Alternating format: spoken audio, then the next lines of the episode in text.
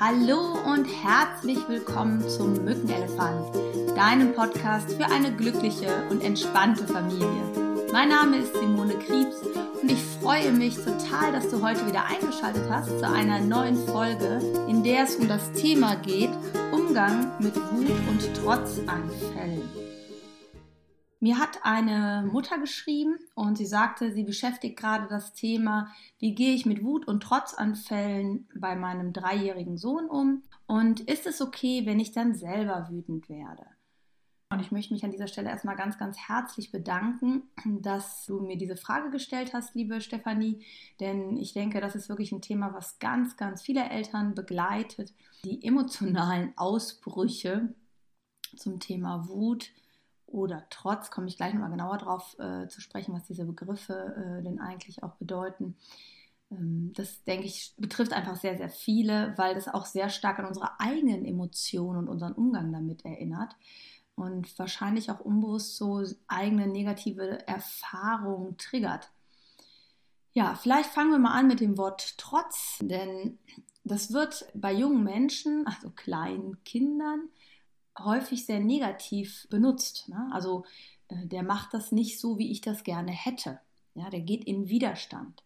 Trotz ist eigentlich ein Wort, oder sagen wir mal, Trotz ist ein Wort, das bedeutet sowas wie Standhaftigkeit oder sich zu Wehr, zu Gegenwehr setzen. Ja? Also einen eigenen Standpunkt zu vertreten.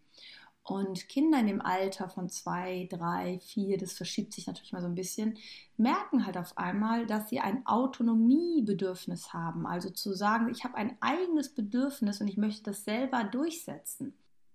Wenn ich nun diesen Begriff Trotz in Standhaftigkeit umwandle und mein Kind sich auf den Boden schmeißt und schreit und wütend ist, weil ich ihm vielleicht etwas nicht erlaube, oder weil vielleicht irgendwas, worauf sich gefreut hat, nicht so eintrifft, dann heißt es doch nur, dass es seine eigenen Grenzen spürt. Und dass es selber spürt, was es gerne hätte jetzt in dem Moment. Und das zum Ausdruck bringt. Und langfristig gesehen, wie ist es, wenn ein Mensch zum Ausdruck bringen kann im Erwachsenenalter, wofür er steht und was ihm wichtig ist. Das ist doch eine großartige Fähigkeit. Ja, also von daher ist dieses äh, Hineinfühlen und ähm, dieses Gefühl zu merken, meine eigenen Grenzen werden hier überschritten, ein, ein großartiges Geschenk, was wir in diesem Alter bekommen eigentlich, weil wir das anfangen wahrzunehmen. Und das, was unsere Kinder halt noch lernen, ist, wie gehe ich mit diesem Gefühl, wenn jemand meine Grenzen überschreitet, um. Und ich weiß nicht, wie das bei dir ist. Wie nimmst du denn wahr, dass bei dir Grenzen überschritten werden, dass deine Autonomie überschritten wird? Und wie hast du dich als Kind entschieden irgendwann, als du aus dem ersten Trotzalter, also aus der ersten Autonomie-Abgrenzungsphase raus warst? Welche Strategien hast du für dich gewählt oder benutzt du sogar heute noch? Und je nachdem, welche das ist, also ich sage jetzt zum Beispiel mal, hm, du hast eine Überanpassung gewählt oder eine Anpassung. Du sagst, okay, ich merke, da überschreitet jemand meine Grenze. Allerdings, glaube ich, bin ich selbst vielleicht an der Stelle nicht so wichtig und mein eigenes Autonomiebedürfnis ist an der Stelle auch nicht so wichtig. Ich habe so viel Empathie für die andere Seite, dass ich mich selbst zurücknehme. Wenn du so ein Typ bist, dann ist es häufig so, dass wir eine ganze Zeit lang, und vielleicht kennst du das von dir auch, ja, sehr geduldig sind, sehr viel aushalten, extrem viel Verständnis haben für unser Kind oder auch für andere Menschen und sich aber im Innern, in, in dir selbst, so ein kleiner Wutbecher mit Emotionen ansammelt, wo immer so ein bisschen was reintropft. Und dann kommt manchmal dieser Moment, wo wir einfach nur denken, so jetzt ist einfach Feierabend, jetzt reicht es mir. Und dann, ja, man sagt so diesen umgangssprachlichen Spruch, ich weiß nicht, ob du den kennst, da ist mir die Hutschnur geplatzt. Ja, oder das hat das Fass zum Überlaufen gebracht. Häufig ist das auch ein Hinweis, dass schon viel, viel früher deine Grenzen überschritten worden sind und du nicht gelernt hast, da eine klare Grenze zu setzen. Das heißt, du kannst an dieser Stelle auch einfach mal selber für dich diese Phase nutzen, bei dir selbst zu gucken, an welchen Stellen werden deine Grenzen überschritten, wie gehst du bisher damit um und was kannst du da lernen von deinem Kind? Nämlich auch mal zu sagen, hey, hier ist eine Grenze von mir, die wird gerade überschritten. Ich möchte das nicht. Das tut mir weh, das verletzt mich oder äh, das schränkt mich hier ein äh, unnötig und ich möchte nicht, dass du das tust. Das ist doch eine großartige Herangehensweise. Dafür musst du dich ja nicht auf den Boden schmeißen, ja. Wenn du jetzt zum Beispiel selber so ein Typ bist, der sehr stark Grenzen setzt, nehmen wir das Gegenteil davon, der sehr schnell Leuten sagt, pass mal auf, bis hierhin und nicht weiter, dann wirst du in der Regel mit diesen Trotzanfällen relativ gut umgehen können, weil du einfach bei deiner Meinung beharrst und in dem Moment vielleicht relativ wenig Empathie für die andere Seite empfindest. Nicht, weil du keine Empathie für dein Kind hast, sondern weil du sehr klar strukturiert bist. An der Stelle ist es häufig nochmal ganz gut zu unterscheiden, warum, also was ist gerade der Auslöser für diesen Anfall, für diesen Autonomieanfall, den dein Kind gerade hat. Ist es gerade so, ähm, dass du sagst, hey, äh, wir haben das besprochen, ich habe gesagt, äh, wir gehen jetzt, so ist das nun und wir haben uns darauf geeinigt und jetzt gehen wir und es macht jetzt Theater, dann ist das halt einfach so. Ne? Dann kann man es auch gerne in den Arm nehmen, aber man geht dann. Ist es aber so, dass vielleicht eine große Enttäuschung da ist? ist ihr habt irgendwas versprochen, ihr wolltet irgendwas unternehmen oder es wollte jemand zum Besuch kommen und nun äh, wird das abgesagt und dein Kind ist einfach unglaublich enttäuscht, dann ist es für dich vielleicht ganz hilfreich, nochmal zu sagen, okay, gehe ich dann ausreichend in die Empathie? Habe ich dann Verständnis für mein Kind? Sag, hey, komm mal her, kann ich was für dich tun? Und es ist wirklich blöd gelaufen und ich verstehe, dass du traurig bist. Also auch da nochmal eine größere Differenzierung zu haben, an welcher Stelle du auch weich sein darfst.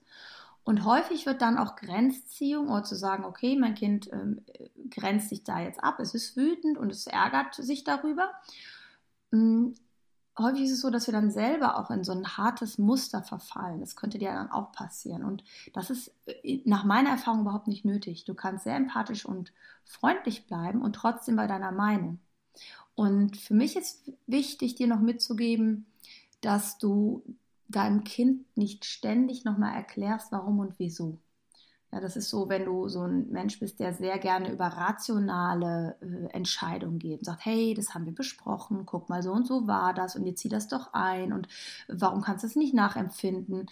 Äh, und das schon manchmal bei, bei zweieinhalbjährigen, ja, wo dann stundenlang so hin und her diskutiert wird diese Hin- und Herdiskutiererei und dieses ständige Argument, ja, aber, ja, aber, ja, aber und verstehe mich doch, sendet unbewusst auch das Signal bei dem Kind, da geht noch was. Hier gibt es noch zu was zu verhandeln. Wir können noch drüber sprechen. Das ist auch bei älteren Kindern nochmal äh, häufig so der Fall. Letztens hatte ich eine Familie, die sagten, ja, äh, unser Kind möchte ein eigenes Pony. Und wir können uns das finanziell nicht leisten und wir möchten das nicht. Und ähm, jedes Mal gab es eine Diskussion, wo das äh, Mädchen dann halt nochmal gesagt, ja, aber ich kann das doch so und so und so und so. Und die Eltern halt auch immer drum geredet haben, ja, aber die Verantwortung, das Geld und dies und das jenes. Und diese ganze Hin- und Her-Diskutiererei, damit man sich gegenseitig, ja, was, was man eigentlich möchte, verstanden fühlt, ja, dass die Eltern sagen, ja, ich verstehe dich und dass das Kind natürlich umgekehrt sagt, ja, Mama und Papa, äh, ich verstehe euch, auf Verständnis zu hoffen, suggeriert eher, ich kann mit euch noch verhandeln. Und das ähm, verlängert häufig diese Autonomie, diesen Autonomiekampf, ja? Diese ähm, Gegenwehr, weil in dem Moment, wenn dein Kind denkt, hey, da geht noch was und es zeigt dann diese Gegenwehr, ist es doch ein total super Charakterzug, auf den du mega stolz sein kannst, weil dein Kind kämpft für das, was ihm wichtig ist. Ja? Und wenn für euch als Eltern die Entscheidung wirklich klar ist, dann hört, wenn alles besprochen wurde, auf zu diskutieren. Das ist für mich und meine Kinder häufig der Moment gewesen, wo sie mich angeguckt haben und gemerkt haben, okay, es gibt hier nichts mehr zu besprechen, das Thema ist durch. Und natürlich sind sie dann auch noch traurig darüber oder auch vielleicht wütend und auch enttäuscht. Glaub daran oder vertraue deinen Kindern, sie finden dafür eine Lösung. Sie finden eine Lösung mit dieser Emotion der Enttäuschung auch umzugehen. Und sie werden darüber auch lernen, dass diese Gefühle wie Enttäuschung oder auch Frustration nichts Lebensbedrohliches sind, sondern dass es etwas ist, was dir gerade passiert, was sehr unangenehm ist, wofür du aber selbst eine Lösung findest. Das erinnert mich so ein bisschen an diesen Satz, hm, weiß nicht, wenn du heute mal auf Sachen, an Sachen zurückdenkst, worüber du dich früher so aufgeregt hast, immer so 20 Jahre zurück, und wie stehst du heute zu diesen Sachen? Würdest du dich genauso noch aufregen über diese Sachen oder würdest du damit ganz anders umgehen, weil du völlig andere Kompetenzen, einen erweiterten Blickwinkel hast mittlerweile? Und ganz genau diese Entwicklung machen, macht dein Kind oder machen deine Kinder gerade. Und das ist doch ein Wahnsinnsgeschenk, dass du ihnen bei diesem Weg ja jetzt zur Seite stehen kannst. Wann werden wir denn so aus unserer Komfortzone geschossen? Das ist natürlich immer der Moment, wenn diese, ja, wenn wir uns hilflos fühlen. Ne? Also immer dann, wenn du aus deiner Komfortzone geschossen wirst, hast du das Gefühl der Überforderung. Ja? Und es kommen sowas, so Gedanken wie, ich muss jetzt dafür sorgen, dass mein Kind sich beruhigt, was denken die anderen Leute? Vielleicht fallen dir auch andere Gedanken dazu ein. Und vielleicht, wenn du so ein Typ bist, schreib dir doch mal auf, welche Gedanken gehen dir denn da durch den Kopf? Oder denk nochmal drüber nach, welche Gedanken gehen dir durch den Kopf? Und ist das wirklich so? Frag dich mal wirklich, ist das so, dass dein Kind jetzt eine Hilfestellung von dir braucht? Kommt es wirklich nicht alleine daraus? Oder ist es so, dass die anderen von dir erwarten, dass du eine Lösung findest? Oder bist du das nur selbst? Und wenn die anderen die Lösung von dir erwarten, dass dein Kind aufhört zu schreien, ist die Frage, warum wollen die das? Vielleicht, weil sie es selber nicht aushalten, mit diesen Gefühlen umzugehen. Und da kann ich dir auch nur hm, nochmal sagen, es wird nicht so heiß gegessen, wie es gekocht wird. Und äh, tief durchatmen, Ruhe bewahren, hilft deinen Kindern auch mit diesen Situationen gelassener umzugehen. Aber kommen wir mal zu diesem Thema, wenn du selbst richtig wütend wirst. Wir alle, auch als Eltern, haben ja sehr viele Belastungsfaktoren. Ja? In dem Moment ist, wenn du jetzt Stress hast, vielleicht auch beruflich oder vielleicht auch finanziell Sorgen hast, vielleicht hast du auch Stress mit deinem Partner oder ihr seid euch uneinig, wie ihr damit umgehen sollt mit diesem Thema. Also der eine möchte es so handhaben, der andere möchte es so handhaben. Äh, und deine Komfortzone ist eh schon so ein bisschen eingeschrumpft, sage ich mal, weil du dich sehr belastet fühlst. Dann führen ja auch immer mehr Kleinigkeiten dazu, dass du dich innerlich aufregst. Und ähm, es ist für dich ja auch ein Hinweis darauf, dass du entweder für dich selbst wieder sorgen solltest. Also vielleicht auch mal gucken, kann ich für, kannst du für dich selber als Elternteil mal eine kleine Auszeit organisieren oder könnt ihr euch als Paar eine kleine Auszeit organisieren, wo ihr einfach mal zusammen seid und ähm, ja die Zeit alleine oder gemeinsam genießt und Energien auftankt. Und wenn ihr gut für euch sorgt, dann könnt ihr auch gut für eure Kinder sorgen. Also Kinder, unsere Kinder brauchen nicht eine Rundumbetreuung und eine Rundumbespaßung für uns. Es ist völlig in Ordnung in meinen Augen, auch mal zu sagen, hey, ich brauche jetzt zehn Minuten eine Auszeit, ich bitte dich, spiel alleine, ich mache jetzt die Augen zu. Und dass nichts Schlimmes passiert. Ja, und von mir aus, dann lass dein Kind Fernsehen gucken, wenn es nicht anders geht, aber nutze dir diese Viertelstunde Auszeit. Okay, vielleicht ein Zweijährigen nicht, aber vielleicht weißt du, was ich meine dieses für sich sorgen und mal durchatmen und mal runterfahren im Kopf ist unglaublich wichtig, um diesen Mückenelefanten nicht ständig äh, dich pieksen zu lassen und Ruhe zu bewahren. Das ist so dieser eine Aspekt, warum wir wütend werden. Ja? Also wie sorgst du für dich und ähm, sei dir selbst das wert, für dich zu sorgen und für, für deinen Energiekreislauf zu sorgen, dass du gut für dein Kind wieder da sein kannst. Und auch da, es passiert nichts Schlimmes, wenn du dir eine Auszeit gönnst. Es passiert nichts, wenn du mal einen Termin absagst. Und es passiert auch nichts, wenn du dich mal gegen ein Programm für dein Kind entscheidest. Ja, weil du sagst, es ist einfach im Moment zu viel. Anstatt dann noch ein Frühklangschalen, Förderprogramm oder Schwimmkurs oder sonst was zu machen mit deinem Kind ähm, und du noch gestresster wirst, ist es oft hilfreicher, eine Sache weniger zu machen und durchzuatmen. Das ist so meine Überzeugung, denn die Beziehung zu dir fördert dein Kind am meisten, viel mehr als irgendein Förderprogramm dein Kind fördern könnte. Ja, und dann ähm, ist es noch so ein zweiter Anteil, das hatte ich eben schon mal angesprochen. Hm, es kann auch einfach sein, dass du wirklich jetzt alles probiert hast mit deinem Kind und dein Kind trotzdem Wutanfall bekommt. Hm, und ja, ein Autonomiebedürfnis hatten zu sagen, ich bin damit aber nicht einverstanden.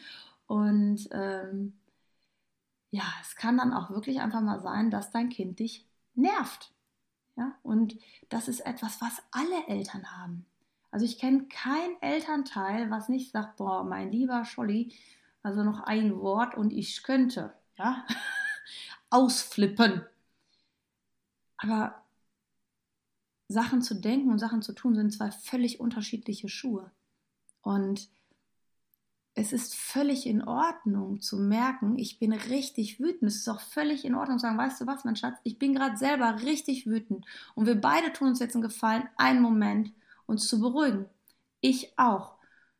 Ein Kind will ja gar nicht, dass du ähm, dich komplett kontrollierst. Ein Kind spürt ja, dass du diese innere, diesen emotionalen Kampf gerade mit dir machst, ja.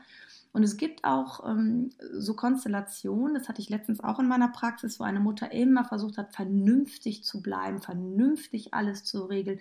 Und das Kind immer mehr den Mückenelefanten äh, provoziert hat, zuzupieksen, also immer weiter äh, in die Emotionen reingetrieben hat und, naja, man würde sagen, provoziert hat. Ganz einfach aus dem Grund, weil es die Mama fühlen wollte mit den Emotionen. Das Kind wollte nicht eine Pädagogin zu Hause haben. Das Kind wollte einen Mensch aus Fleisch und Blut, den ich einschätzen kann, der mit allen Emotionen da ist. Und das haben unsere Kinder auch verdient. Und es ist überhaupt gar nicht schlimm, wenn du selbst wütend wirst. Das zeigt doch nur deinem Kind, wie gehst du mit Wut um. Du bist also kein, kein schlechte, schlechter Vater keine schlechte Mutter. Und äh, in meinem Buch hier Die entspannte Familie, wie man aus einer Mücke keinen Elefanten macht. Hm, da erzähle ich ja auch viele Beispiele, wo mir selber auch die Hutschnur geplatzt ist oder wo ich Sachen gemacht habe, wo ich gedacht habe, mein Gott, im, wie lange machst du das schon, Simone? Warum passiert dir das jetzt? Ja, du weißt doch alles darüber. Und es ist nun mal nicht so, dass das Wissen reicht. Ja, wir brauchen dazu wirklich so unser persönliches Wachstum. Und da sind unsere Kinder in meinen Augen ein total ja, grandioser Spiegel, wo wir unsere eigenen Themen halt haben. Das ist so eine Wahnsinnschance.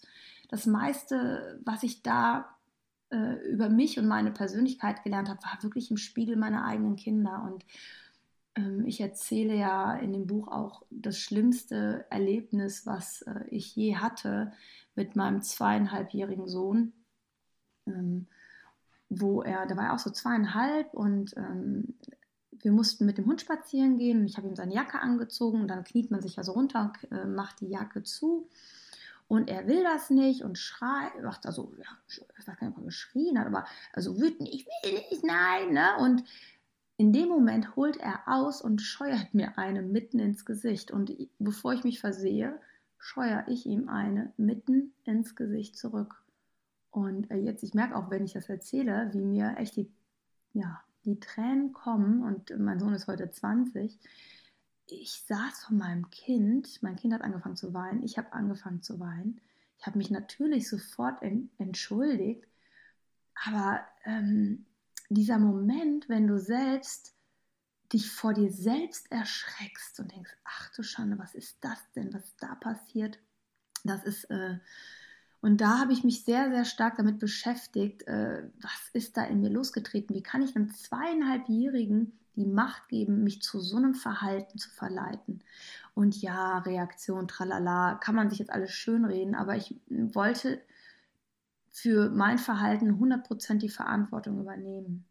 Und ich wollte 100% daran arbeiten, dass mir so etwas nie wieder passiert.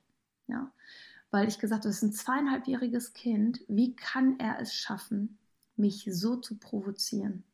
Warum lasse ich das zu? Was passiert da in mir? Und wir haben uns gedrückt und äh, na, ich habe ihn getröstet und äh, das war dann auch gut. Ähm, aber ich habe mir geschworen, das passiert mir nie wieder.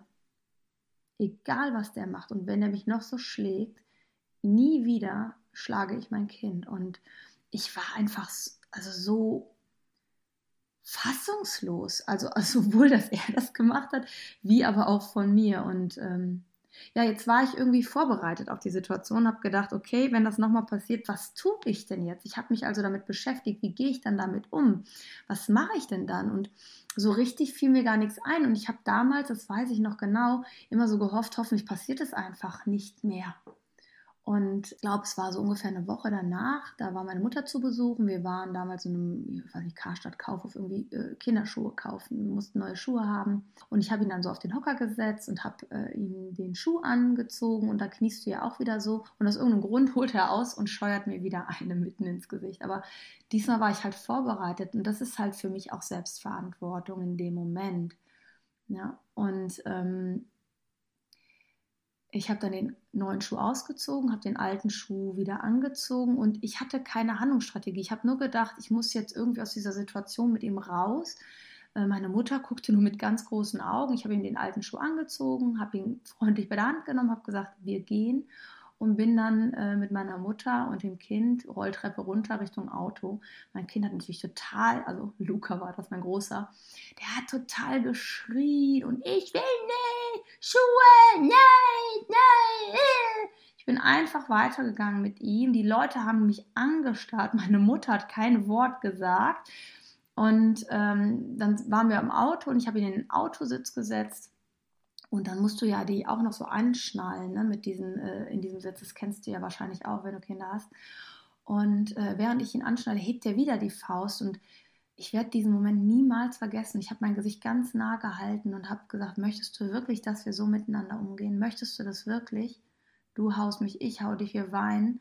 Und ich weiß nicht, warum ich diese Worte gesagt habe, aber ich werde nie diesen Blick zwischen uns äh, vergessen und diesen Moment, wie er die Hand runternimmt. Und selbst wenn er mich geschlagen hätte, ich hätte ihn einfach angeschnallt und wäre gefahren und hätte das nicht weiter thematisiert, sondern über mein Verhalten gezeigt, dass ich das nicht möchte. Ich glaube, dass dieses ganze darüber sprechen, das einfach nur noch mehr ver, verwäscht, das Ganze. Also danach ist diese Szene auch nie wieder passiert, worüber ich sehr dankbar war, was er schon mal gemacht hat, so auf den Arm dann zu hauen hm wo ich ihn dann auch so an den Händen genommen habe, also ein bisschen, also knapp über den Händen am Handgelenk und ihm gesagt habe, was habe ich dir zum Schlagen gesagt? Ich möchte das nicht, finde eine andere Lösung. Und dann habe ich einfach losgelassen. Äh, und das war meine Art, ihm zu sagen, ich möchte das nicht. Und das habe ich immer wiederholt. Ne? Wobei, wie gesagt, dieser Moment im Auto war echt so eine Schlüsselszene. Ja, und ich habe auch lange, lange, lange, lange überlegt, als ich das Buch geschrieben habe, ob ich das wirklich teilen soll, weil hm, das ist natürlich etwas, worauf ich bis heute ähm, nicht stolz bin ne? und ähm, wofür ich mich auch bis heute sehr schäme. Und äh, trotz allem habe ich gedacht, es geht ja um Authentizität. Es geht doch darum zu sagen, übernimm Verantwortung. Und das heißt für mich halt auch, Verantwortung zu übernehmen für die Dinge, die du ja die du wirklich richtig schlecht gemacht hast in meinen. Also das war etwas, wo ich gedacht habe, hey, da, das hast du echt schlecht gemacht. Das war nicht rühmlich. Und ich habe das damals einer guten Freundin zu lesen gegeben, habe gesagt, hey, ich würde das gerne ins Buch bringen. Was ist dein Feedback dazu? Und es hat mich auch nochmal sehr bestärkt. Sie sagte, liebe Simone, das ist etwas, was überall irgendwie vorkommt, in irgendeiner Art und Weise sei es anschreien, sei es wütend werden, sei es sogar das, was dir passiert ist, ein Kind äh, zu schlagen, äh, sei es jetzt aus Reflex oder warum auch immer. Und keiner spricht drüber. Keiner steht dazu. Keiner sagt, das ist bei mir auch so gewesen. Und äh, sie hat mich sehr ermutigt, das zu teilen. Und deswegen äh, steht es jetzt halt im Buch. Und äh, ja, vielleicht hast du es schon gelesen. Ähm, was mir aufgefallen ist, ich habe schon viele Feedbacks zu dem Buch bekommen, aber ich habe eigentlich nie dazu gehört, oh, das ist ja schlimm, dass du das gemacht hast. Das war meine größte Befürchtung natürlich in dem Moment, dass ich gedacht habe, boah, eine Pädagogin und so ausgebildet und die schlägt ihr Kind. Ja, gut, ich war damals noch im Studium selbst, aber Hashtag no Bullshit. Ich will mich da jetzt nicht rausreden. Ne? Ja, was ich eigentlich möchte, ist ähm, dir Mut machen, dass äh, egal was ist, du Verantwortung übernehmen kannst und dann dazu stehen kannst und dein Kind damit entlasten kannst, ihm sagen kannst, es ist nicht deine Verantwortung, mein Verhalten. Oft sagen wir, ja, es tut mir halt leid, dass ich mich äh, dir gegenüber so verhalten habe, aber wenn du natürlich immer Nein sagst, dann musst du auch verstehen, dass ich mich ärgere. Und ich habe für mich entschieden, dass ich diesen Zusatzsatz nicht anwende bei meinen Kindern. Dass ich nur sage, was mein Verhalten, ähm, ja, dass ich für mein Verhalten Verantwortung übernehme. Dass ich sage, mein Verhalten war da nicht gut und ich entschuldige mich für mein Verhalten. Und nicht die Erwartung halt habe, dass mein Kind dann sagt, ja, und mein Verhalten war an der Stelle äh, auch falsch.